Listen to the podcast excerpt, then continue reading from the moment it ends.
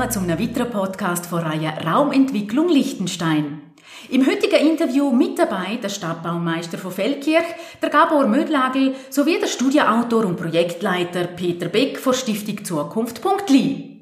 Herr Beck, fangen wir gerade mit Ihnen an, denn ohne von den Empfehlungen in der Studie Raumentwicklung ist der Start von einem kooperativen, breit abgestützten Raumentwicklungsprozess. Was genau verstehen Sie darunter?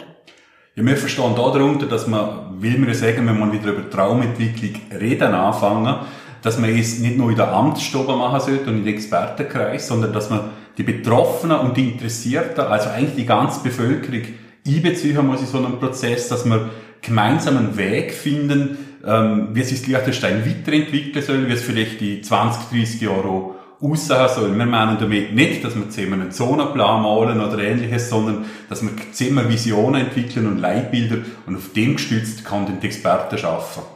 Dankeschön, Peter Beck, für die ausführliche Information. Kommen wir zu Ihnen, Herr Mödlagel. Wieso braucht es heute für Traumentwicklung überhaupt einen kooperativen Prozess? Könnte nicht einfach top-down geplant werden?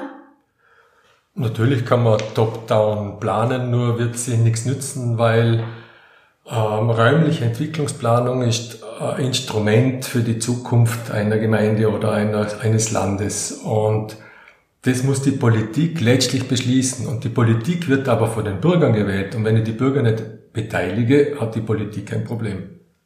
Inwiefern kann die Monik von der Laie in der Planung berücksichtigt werden? Also beziehungsweise welche Vorgaben muss gemacht werden? Ähm, wir haben in der Vergangenheit, wir machen die Stadtentwicklungsplanung und die räumliche Entwicklungsplanung schon seit 1992, ähm, festgestellt, dass wenn man den Bürger fragt, magst du nicht im Bereich zum Beispiel Verkehrsplanung mitarbeiten, dass dann immer die gleichen kommen. Und die haben dann Einzelinteressen, persönliche Interessen. Uns war es wichtig ähm, in der Überarbeitung, dass wir ganz breit ähm, repräsentativ die Bürger zum äh, Mitwirken bringen.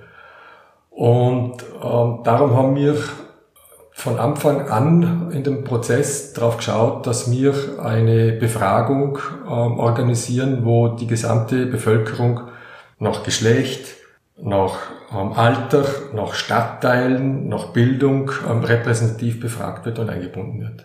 Und wie ist der kooperative Prozess im Felger konkret abgelaufen? Also was ist zu beachten, damit der Prozess überhaupt funktioniert? Ja, wir haben, ähm, vielleicht kommen wir darauf noch zu sprechen, aber wir haben äh, ganz ein breites Setting an, an Beteiligungsformaten gehabt. Also ich schätze etwa ein halb Dutzend bis Dutzend. Eines davon war äh, Zukunftswerkstatt, wo wir äh, den Bürger aufgefordert haben, doch zwei Tage mit uns in quasi in eine Klausur zu gehen. Wir haben uns dann in Altenstadt im äh, Pfarrhaus getroffen und haben dann gemeinsam die Analyse, die ist also vorgelagert gesehen, dem gesamten Beteiligungsprozess, die Analyse ähm, den Bürgern vorgestellt, den Bürgerexperten vorgestellt und haben dann den Bürgerexperten gefragt, und was würdest du jetzt mit dieser Analyse machen? Und haben dann aber diese Vorschläge immer gleich mit den Experten und der Verwaltung gemeinsam ähm, analysiert und rekapituliert. Das heißt, man könnte, man sollte, man sollte, man hätte können, ähm, da hat dann automatisch dann die Fachwelt reagiert und hat gesagt, weißt schon und hast du das überlegt und was machst du jetzt, was würdest du denn als nächstes damit machen? So dass letztlich das, was der Bürger denn vorgeschlagen hat, immer mit dem, mit der, mit dem Reflex oder mit der Reflexion, auch der fachlichen Reflexion versehen war. Nach zwei Tagen haben wir dann ähm, diese, diese Knochenarbeit, das war dann schon sehr intensiv, das waren acht Stunden Tage, haben wir den Bürgerexperten gebeten, aus seiner Sicht ähm, die Themen vorzustellen. Also wir haben sechs verschiedene Themengruppen gehabt, Soziales, Kultur, Verkehr, Wirtschaft und was weiß ich. Dann haben die das selber vorgestellt und es war wirklich überraschend, wie denn der Bürger selber von diesen spinnigen Ideen weggetäuscht und selber äh, reflektiert hat, das kann man sich nicht leisten, so viele äh, Betreuungsangebote können wir nicht machen und, und durchaus auch ähm, Verantwortung, öffentliche Verantwortung übernommen haben durch diese zwei Tage und weg waren von dieser rein subjektiven Betrachtung ähm, des persönlichen Interesses. Herr Mödlagel, Sie haben es gerade angesprochen, der Bürgerexperte. Was genau muss man sich darunter vorstellen? Bürgerexperten sind Feldkircherinnen und Feldkircher, die sich selber einem Thema zuwenden und ähm, an den Arbeitsgruppen mitarbeiten wollen zu dem Thema und die werden im Zuge der Analyse fachlich zu Experten. Analyse, die ihnen die Fachwelt vorstellt. Wie läuft so ein Prozess konkret ab und wie kann man sich so ein Zeitfenster vorstellen? Also wir haben mit den Vorarbeiten, ich denke, 2015, 2016 begonnen, haben den, den Start 2017 gehabt und den letzten Beschluss im Frühjahr 2019.